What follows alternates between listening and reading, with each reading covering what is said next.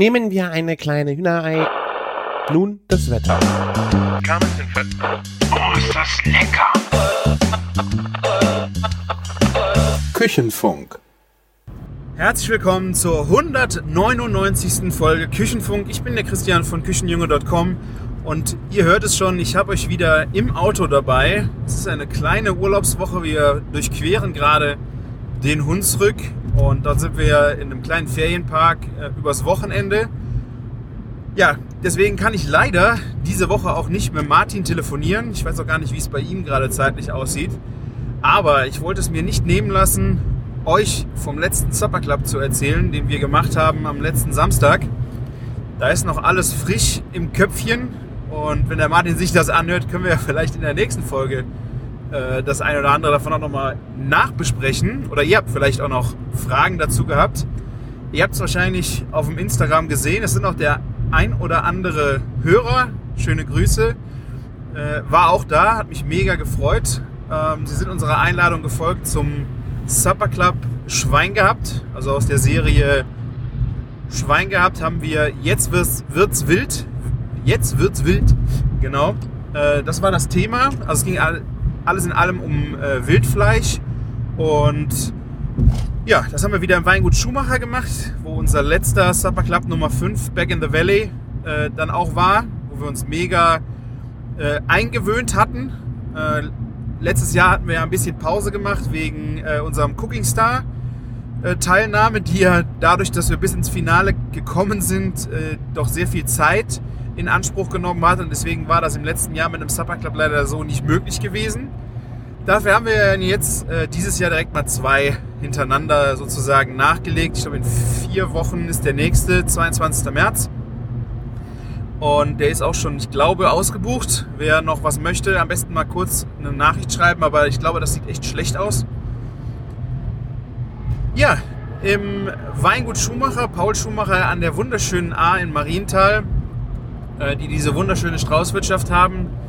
Ähm, da sind wir sehr, sehr gerne, äh, auch in unserer Freizeit, wenn die äh, offen hat, für ein Häppchen und ein Schlückchen zu trinken.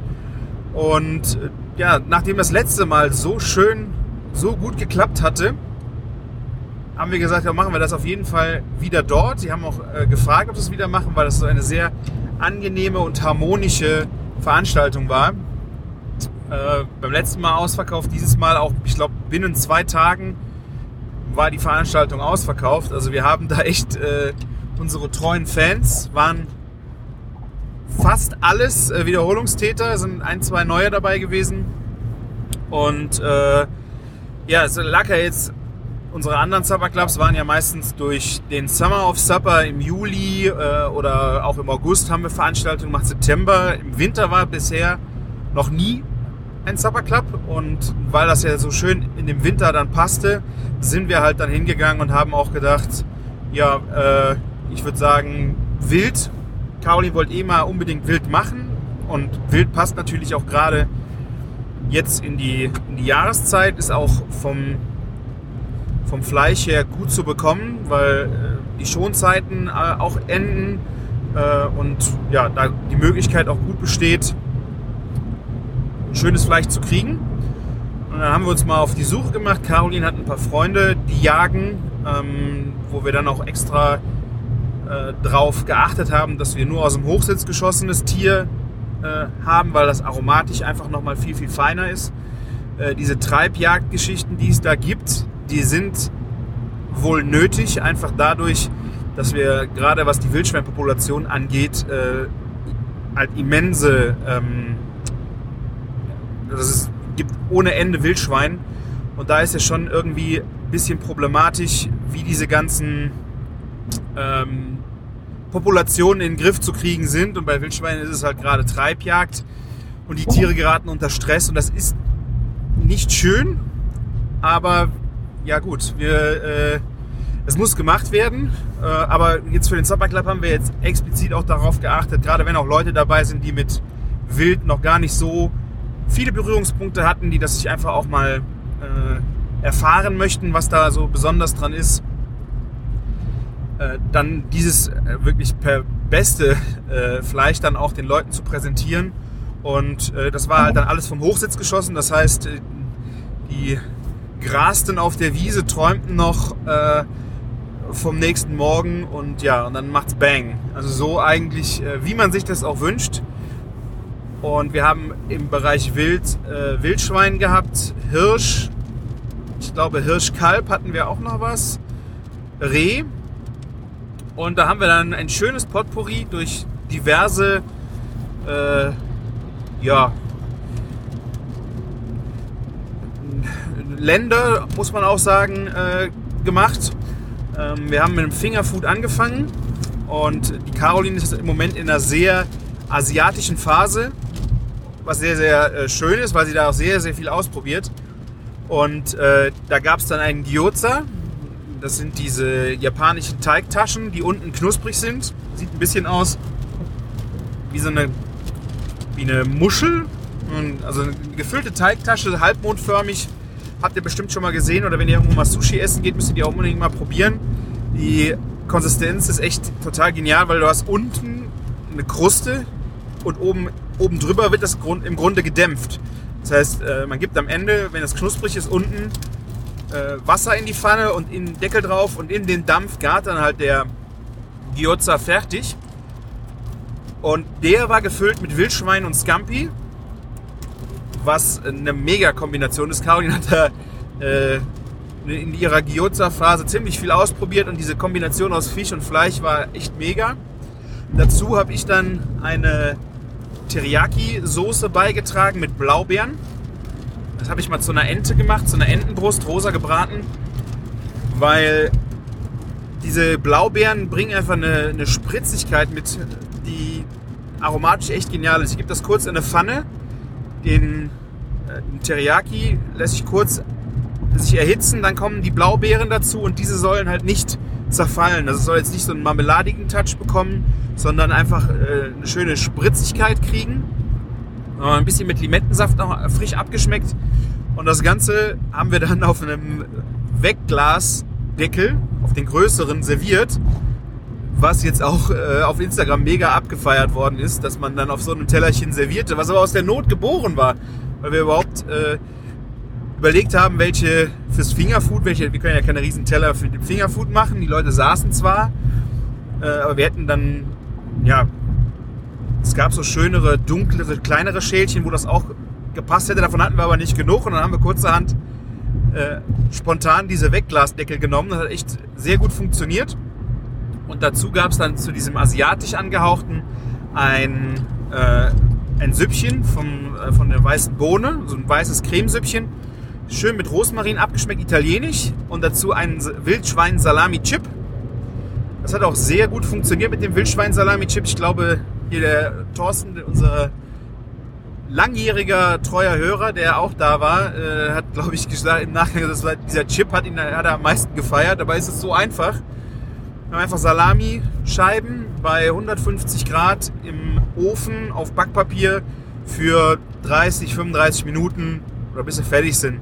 Danach ab, abkühlen lassen, vielleicht ein bisschen auf dem Zewa noch das Fett abnehmen und dadurch erhält man einen wunderbar schönen, crunchigen Chip, äh, der dann ja so unsere italienisch-asiatische Fingerfood-Variante war. Und was in diesem Mal generell auch sehr, sehr gut geklappt hat im Supper Club, äh, war das Timing zwischen den Gängen. Letztes Jahr oder vor zwei Jahren hatten wir das große Problem. Wir haben uns dann voll aufs Fingerfood konzentriert und sind dann erst ans Plating für die Vorspeise gegangen, wie die erste. Und haben dann gemerkt, scheiße, ich meine, die Gäste haben so ein Fingerfood so schnell weggeatmet. Und dann muss im Grunde ja sehr zügig dann die Vorspeise kommen. Und das hat halt leider überhaupt nicht geklappt beim letzten Mal, weil wir äh, dann erst angefangen haben, die Vorspeise zu platen. Und ich weiß gar nicht mehr, was die Vorspeise beim letzten Mal war. Wir mussten halt dann gucken, dass wir die, ähm, das waren mehrere Komponenten, mal 36 auf den Teller zu bringen, war halt echt krass. Und dieses Mal, weil es eine kalte Vorspeise war, wir haben sie äh, wilde Schlachtplatte genannt. Was im Grunde, ich, wenn jetzt Jäger unter euch sind oder äh, sich mit dem Begriff ein bisschen stoßen. Ja, das war bewusst so gewählt, weil die Komponenten auf dem äh, Teller, das war eine Wildschweinbäckchensülze, eine Rehpastete, Leberpastete, grob und ein Hirschschinken eher halt die Anmutung von einer Schlachtplatte haben, aber dadurch, dass ja wild geschossen wird und nicht geschlachtet, das ist ja der Tötungsprozess bei Rind, Schwein, Huhn, ähm, ist das natürlich ein wenig äh, äh,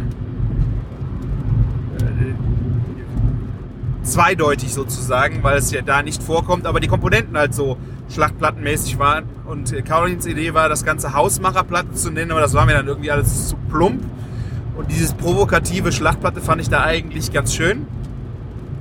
Ähm, ja, die Wildschweinbäckchen Sülze ist mega geworden. Die haben wir in kleinen Weggläschen gemacht. Da haben wir die Bäckchen gekocht in einem Essigsud. Haben dann diesen Sud, der natürlich durch die Bäckchen auch schon alleine sehr gut stocken könnte, noch mit Gelatine nachgebunden, abgebunden und ähm, einfach nur noch ein paar Zwiebelchen dazugegeben. Das war generell alles. Also man musste es schön sauer abschmecken, diese, diese Brühe, weil die durch die Gelatine einfach auch noch mal ein bisschen verliert. Aber gerade dieser, ähm, dieses, diese Sülze war für mich echt ein mega Träumchen. Dazu gab es eine klassische Remoulade. Den Hirschschinken haben wir auch von unserem Metzger bekommen. Der war äh, sehr, sehr zart, sehr fein, rauchig schön. Wie gesagt, das ist von, äh, vom Metzger gewesen. Da haben wir jetzt nicht mehr viel mit gemacht. Aber dafür gab es dann eine Rehpastete. Da hat die Caroline, glaube ich, auch vier Proben gemacht vorher. Ähm, das war ein Wildschwein, Hackfleisch und äh, da kam dann Re äh, Rehleber drunter und Pistazien. Und das wurde dann in einer Pastetenform ausgebacken. Und es war jetzt keine feine Leberpastete, sondern hatte sowas von einem einfach eine gewisse, war ein bisschen gröber, was aber auch wirklich äh, dem Geschmack keinen Abbruch getan hat. Da waren schön viele Pistazien drunter. Und ich weiß noch, wie sie mir ihre erste präsentiert hat, sagte sie, die ist bitter geworden. Da war Cognac mit drin, den muss man damit dazugeben. Ähm, das liegt am Cognac und ich habe das probiert und fand es schon mega gut. War mir die Konsistenz äh, ein wenig zu, zu fein, weil wir kriegen es natürlich nicht so fein gekuttert, wie das ein Metzger mit einer Leberpastete hinbekommt, sondern unsere war auch bewusst ein bisschen gröber. Ähm, aber wir haben sie dann auch in der nächsten Variante noch einen Ticken gröber gemacht, damit sie einfach offensichtlich grob ist und nicht eine verkackte Feine. Ne? Also das war so mein Problem, das war das einzigste Problem. Caroline hat dann noch weiter rumprobiert und äh, die war wirklich sehr, sehr genial. Von der, von der Aromatik her, dazu gab es ein äh, noch ein Chutney, ein Fruchtchutney. Ich glaube, es war Kirsche. Ich habe es jetzt aber nicht mehr vor Augen.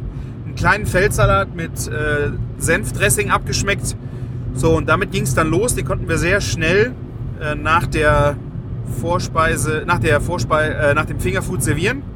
Dadurch hatten wir da schon mal ein sehr zügigen, zügiges Serving.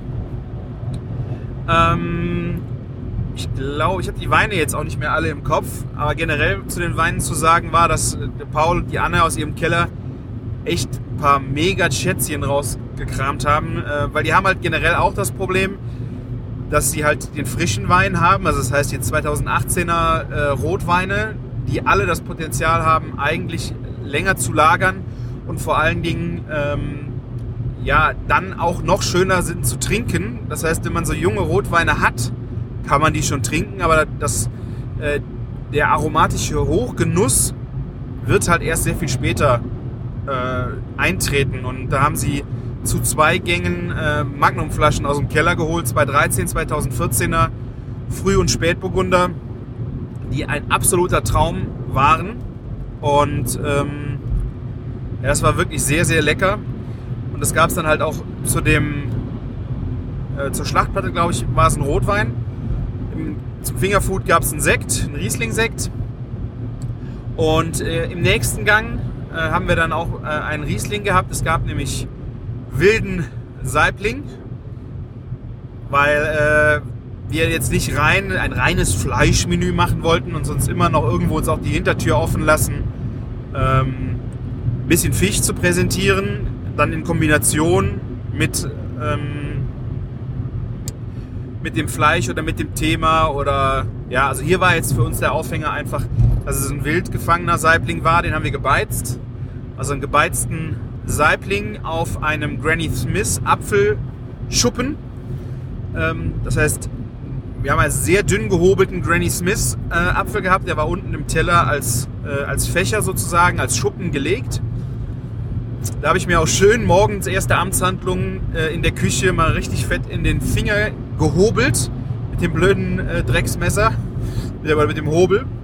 Ähm, dann haben wir diesen äh, Apfel halt in Ananassaft eingelegt. Dadurch hat er seine Farbe behalten. Und nur so als Tipp für euch, wenn ihr mal äh, so in der Richtung was machen wollt und ihr wollt einen Apfel erhalten, farblich, gerade so ein Granny Smith, obwohl die ja auch von der Züchtung mittlerweile gar nicht mehr so stark anlaufen, äh, einfach in ein bisschen Ananassaft äh, einlegen und da haben wir dann die Schuppen in den Teller quasi gelegt. Äh, darauf die Scheiben vom, ähm, vom Saibling, vom gebeizten Saibling. Darauf eine Miso-Mayonnaise. Das ist äh, so eine fermentierte schwarze Bohnenpaste aus Japan. Ähm, ist unter anderem Bestandteil von der, die japanische Suppe mit dem Tofu drin. Ähm, äh, ihr wisst, was ich meine. Auf jeden Fall, diese Paste kommt als quasi als Brüh, sehr umami äh, Paste. Und die wird einfach unter eine Mayonnaise, die haben wir frisch gemacht, äh, gerührt. Ein bisschen mit, äh, frech mit Zitrone abgeschmeckt. Das war halt unsere Mayo-Komponente. Und dazu gab es dann ein Gelee. Ein, also wir haben Gelee gemacht von der Gurke. Also eine Gurke äh, püriert und dann in einem Leintuch abtropfen lassen. Und diesen Saft haben wir dann mit Salz und Zitrone abgeschmeckt und dann auch geliert und dann in eine Kartoffelpresse gegeben, dass sich so ein, ähm, ja, so ein Glibber gebildet hat oder, ja, weiß ich nicht, gekörnt. Also diese Gurkenaroma halt drauf und dann den rote Beete, äh, rote Beete Chip dazu, also rote Beete Chips und das war ein bisschen blöd, weil den habe ich, die rote Beete habe ich vergessen drauf zu äh, tun auf den Teller musste dann schnell noch hinter den Kellnern hinterher stürmen und auf den Tischen die äh, rote Beete nachplaten. Musste mich ein äh, Gast auch darauf aufmerksam machen, als ich Teller rausgebracht äh, habe. Äh, danke Steffi übrigens dafür. Äh, ja, ich habe noch zur Caroline gesagt, wie die Teller fertig waren und auch die Fotos gemacht waren. Irgendwie fehlt da noch Farbe. Oder vielleicht noch was Crunchiges. Aber keiner kam auf die Idee, dass wir noch rote Beete-Chips hatten, die da drauf sollten. Und äh, ja, die haben wir dann noch schleunigst nachgeliefert. Das war übrigens das Einzige, was wir vergessen haben. Das andere war jetzt nicht so dramatisch, aber ich hatte noch ein Rosmarinöl angesetzt für auf den, äh, auf die ähm, Bohnensuppe also auf das Bohnensüppchen habe ich noch ein kleines Rosmarinöl gemacht, was ich da oben drauf träufeln wollte, einfach so als Farb- und Aromenakzent. Äh, den hatte ich auch vergessen. Äh, das waren aber, glaube ich, die einzigen zwei Sachen, die fehlten. Und äh, ja, also dieser Saibling wurde auch mega gefeiert. Gerade das Beizen von Fisch, das war, ich glaube, gebeizten Saibling hatten wir in unserem aller, allerersten Supper Club als ähm, vor, nee, es war auch ein Fingerfood, war ein Fingerfood, wo wir den gemacht haben und da ist das auch schon so mega angekommen. Das macht echt mega Spaß, wenn ihr äh, selber Fisch beizt. Es ist überhaupt nicht schwierig. Das Einzige, was ihr braucht, ist Zeit. Ihr nehmt zu gleichen Teilen Zucker und Salz, holt euch einen guten Fisch, lasst den auf der Haut, sei es jetzt Lachs oder ein Saibling und äh, ja, packt den in diese Salzmischung für 24 Stunden. Stellt es in den Kühlschrank, danach am nächsten Tag wascht ihr es ab, trocknet es ab und was uns dann, also was mir aufgefallen ist, was auch mega gut funktioniert hat, war, ihn dann nochmal 24 Stunden einfach in Klarsichtfolie ruhen zu lassen, weil das ist schon sehr aggressiv für den Fisch in diesem Salz und in dem Zucker. Es wird unheimlich viel Flüssigkeit auch aus dem Fisch rausgezogen. Der hat an manchen Stellen, gerade an den dünnen Stellen, ist das äh, so an den Spitzen vom Filet sehr, sehr hart. Also du hast da ein, ähm, ja, wie heißt es? Äh, es ist nicht übermarmeladig sogar schon. Also orangat fest, wenn ihr euch das so vorstellen könnt, wenn ihr auf orangat beißt, so fest wird der Fisch an diesen Stellen. Das ist, kriegt man, ist auch nicht schlimm, weil das ja, den isst man nachher nicht mit. Man hat die dickeren Stellen, die sind dann optimal. Aber irgendwie gleicht sich der Flüssigkeitshaushalt in dem Fisch dann nochmal über diese 24 Stunden ohne ähm, zu, gebeizt zu werden, nochmal ganz gut äh, verteilt sich wieder und wird, ähm, äh, ja, wird dezenter. Also es wird, ja, habe ich das erste Mal auch gemacht, jetzt, dass wir es ruhen haben lassen. Nochmal 24 Stunden und wie gesagt, hat dem Fisch sehr, sehr gut getan. Solltet ihr euch äh, einfach merken. Braucht ihr halt 48 Stunden, bevor es losgeht, müsst ihr halt den Fisch vorbereiten. Das Ergebnis ist aber wirklich mega. Und ja, das war dann so der einzige fleischlose Gang sozusagen. Äh, danach haben wir dann einen äh, reinen Asiengang gemacht. Und da gab es, es war auch wirklich witzig, wie wir diesen Gang, das war der einzige Gang, mit dem wir uns äh, ein bisschen länger befassen mussten, weil wir nicht genau gewusst haben, was wir zeigen wollten. Die Gyoza waren ganz hoch im Rennen auch äh, an der Stelle für die Präsentation.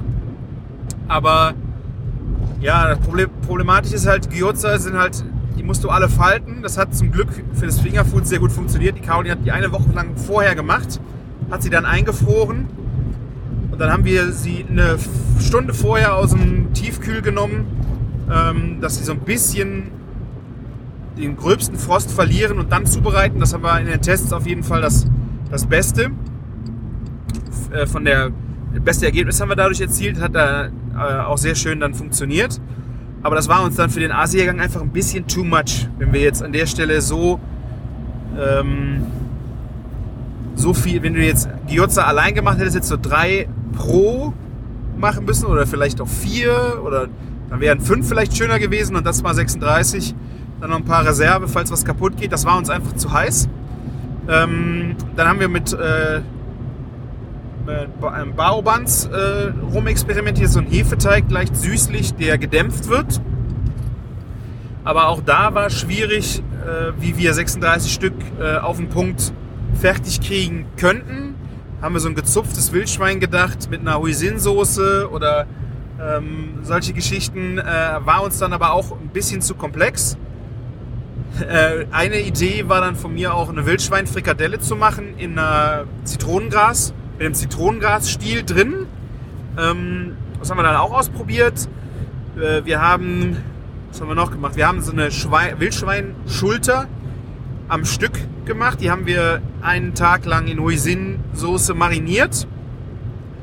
Und dann haben wir die im Backofen und sous vide haben wir, glaube ich, beides äh, versucht, dann aufgeschnitten äh, Glasnudelsalat und dann haben wir halt dieses ganze Potpourri gehabt, haben alles auf den Tisch gestellt und haben uns dann mit Carolins Mann und meiner Frau halt da durchprobiert und überlegt, was kann jetzt davon, was kann es davon jetzt werden? Und wir haben uns dann am Ende, also das, das war schon übel, dass dann äh, Carolins Mann und meine Frau sagt, ja, die Wildschweinfrikadelle ist das Geilste. Ich so, wir können doch jetzt nicht hier einfach nur eine Wildschweinfrikadelle äh, servieren das funktioniert nicht.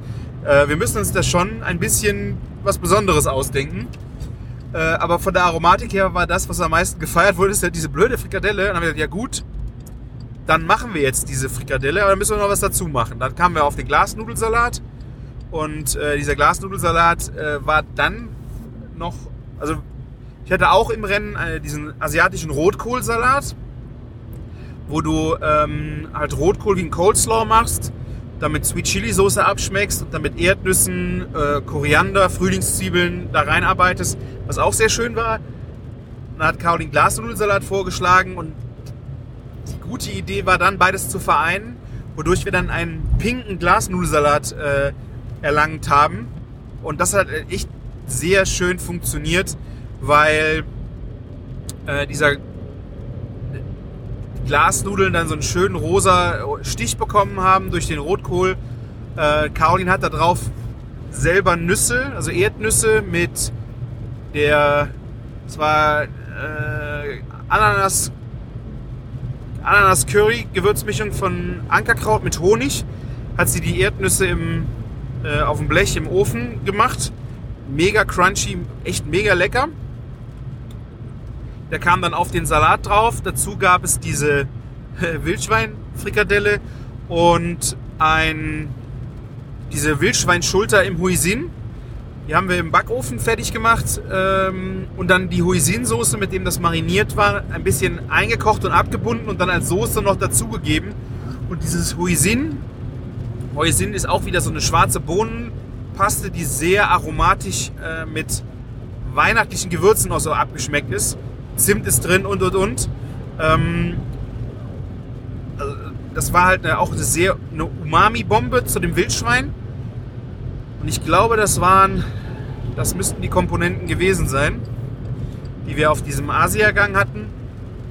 Hat auch mega gute äh, Kritiken bekommen. Und sehr schön war zu diesem Gang, weil wir uns mit den Weinen nicht entscheiden konnten, dass es zweierlei Weine dazu gab. Es gab einen Riesling, ähm, schönen äh, schmelzigen äh, Riesling, der sehr gut auch mit dem Asia, auch mit den dominanten Asia-Gewürzen zurechtkam und zusätzlich, was da auch sehr gerne verwandt wird, äh, oder was der Paul auch gerne macht, ein Frühburgunder, also ein Rotwein kalt serviert. Ähm, der, und diese beiden Weine konnte man sich dann durchschmecken, wie sie zu diesem krassen Aromen denn passen. Und das war echt eine sehr schöne Geschichte, ähm, weil ja, so hatte der Gast einfach auch ein bisschen die Möglichkeit, sein, vielleicht hat der eine Wein so für ihn noch gar nicht gepasst oder der andere. Ähm, wir haben das auch dazu probiert und ich fand das eine sehr schöne Geschichte. Ähm, sollte man auf jeden Fall, also wenn ihr mal asiatisch äh, esst, solltet ihr einfach mal drüber nachdenken. Neben den Klassikern, also eh, restsüße Rieslinge sind natürlich immer geil zu asiatischem, aber auch mal Richtung kalte Rotweine.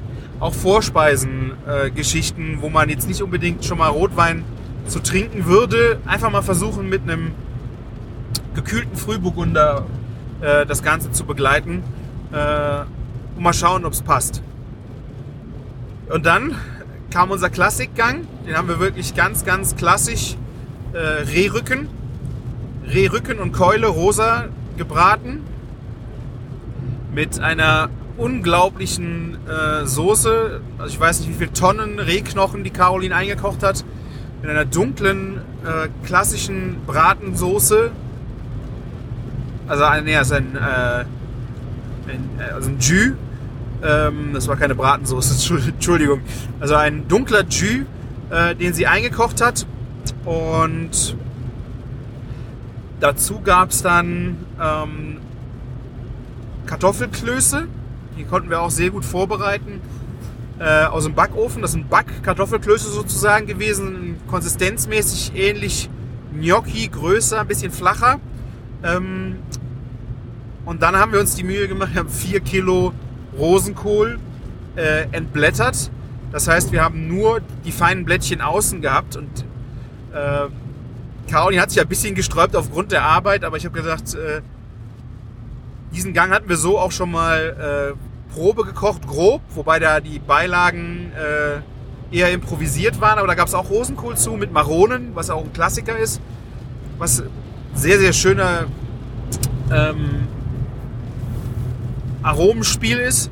Und dann habe ich gesagt, komm, wir machen wieder Rosenkohl, aber wir machen ihn diesmal ein bisschen feiner. Wir machen wirklich nur Blättchen. Und diese Blättchen haben wir auch nicht vorblanchiert. Meinte erst die äh, Caroline, wir sollten den blanchieren und dann im Eis baden. Ich sagte, das ist alles viel zu kompliziert. Wir machen jetzt hier die Rosenkohlköpfchen, nehmen die Blättchen ab und dann gehen wir einfach hin und schwenken die einfach durch die Pfanne mit Butter und dann wird serviert. Also kein, kein Geschiss darum und es hat die hatten noch schönen Biss, wunderbare Farbe, perfekte Aromatik. Das war wirklich auf den Punkt. Und die, der, der besondere Kniff, der dann noch oben auf diesem Gericht drauf war, war ein kleiner Crumble aus äh, gerösteten Haselnüssen, Panko und Kakaonips. Kakaonips ist auch so ein neues Superfood, äh, hatte aber in der Konstellation gar nicht so diesen so Chiasamen-Quatsch, sondern äh, die haben einen schönen Kakao-Taste, weil es im Grunde ein äh, Kakao, das ist glaube ich Kakaoschale, ich habe keine Ahnung, oder unverarbeiteter Kakao. Die sind sehr knusprig, haben aber eine, also der Duft ist unheimlich schokoladig.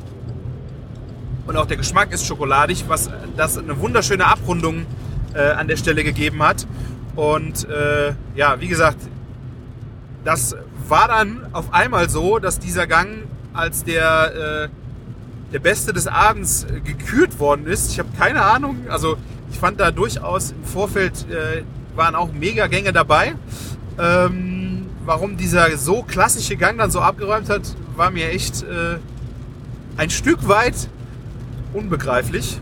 Aber ja, also war halt eher so nichts, äh, kein Aha-Moment. Manchmal muss es ja aber auch nicht der Aha-Moment sein, um zu sagen, äh, dass es das Beste war, sondern es war einfach ein perfekt zubereiteter klassischer Gang und der wurde dann halt auch so gefeiert. Also sehr gut. Ähm, ja, und dann geht es Richtung Dessert und da habe ich mich das erste Mal ein wenig ausgetobt, was normalerweise eigentlich immer Carolins äh, Metier war. Äh, ich hatte da so ein paar Ideen, was leider in der Umsetzung gar nicht sich so einfach darstellte. Und zwar, mein Gedanke war, dass wir einen äh, äh Zuckerwatte haben und diese Zuckerwatte äh, auf dem Teller flambieren wollen. Ich habe da im Internet äh, auf Instagram also ein paar Videos gesehen, wo dann ein Dessertteller einfach mit einer Haube von Zuckerwatte bestückt wurde, also verdeckt wurde, was ich halt mega schön fand, dass du am so nicht weißt. Ähm, du hast zwar gelesen, was es gibt, aber im Grunde hast du quasi wie eine Glosche. Du siehst, kannst nicht drunter gucken, nur die Zuckerwatte.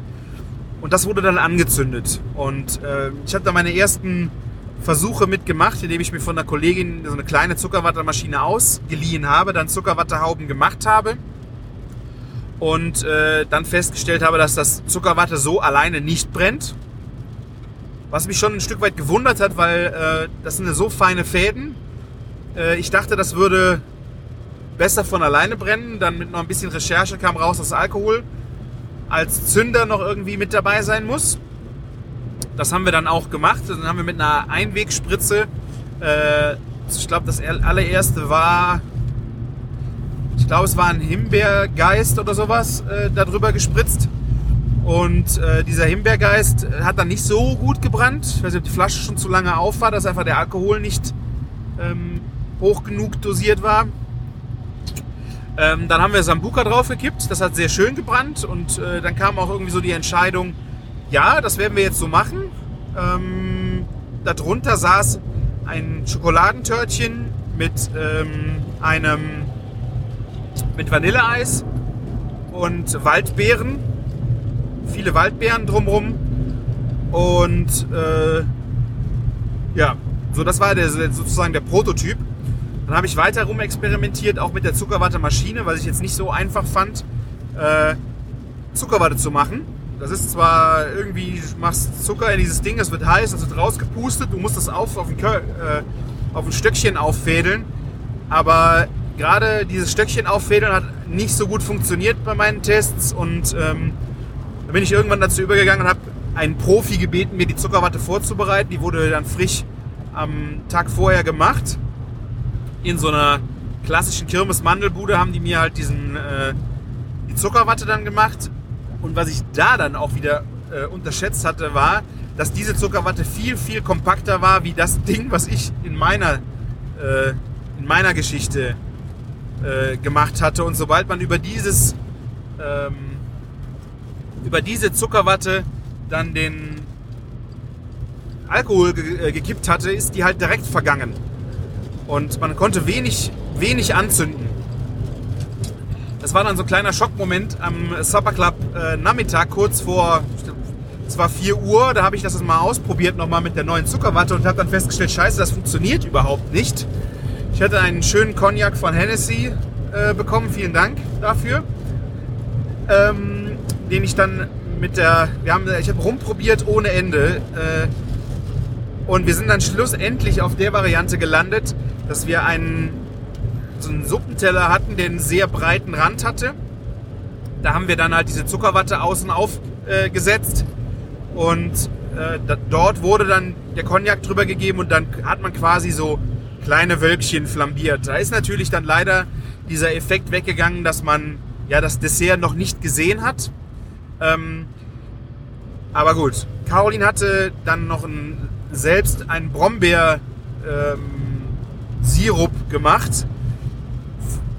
Sie macht eine unheimlich geniale Brombeermarmelade, Brombeergelee. Und äh, da hat sie noch äh, Sirup da gehabt.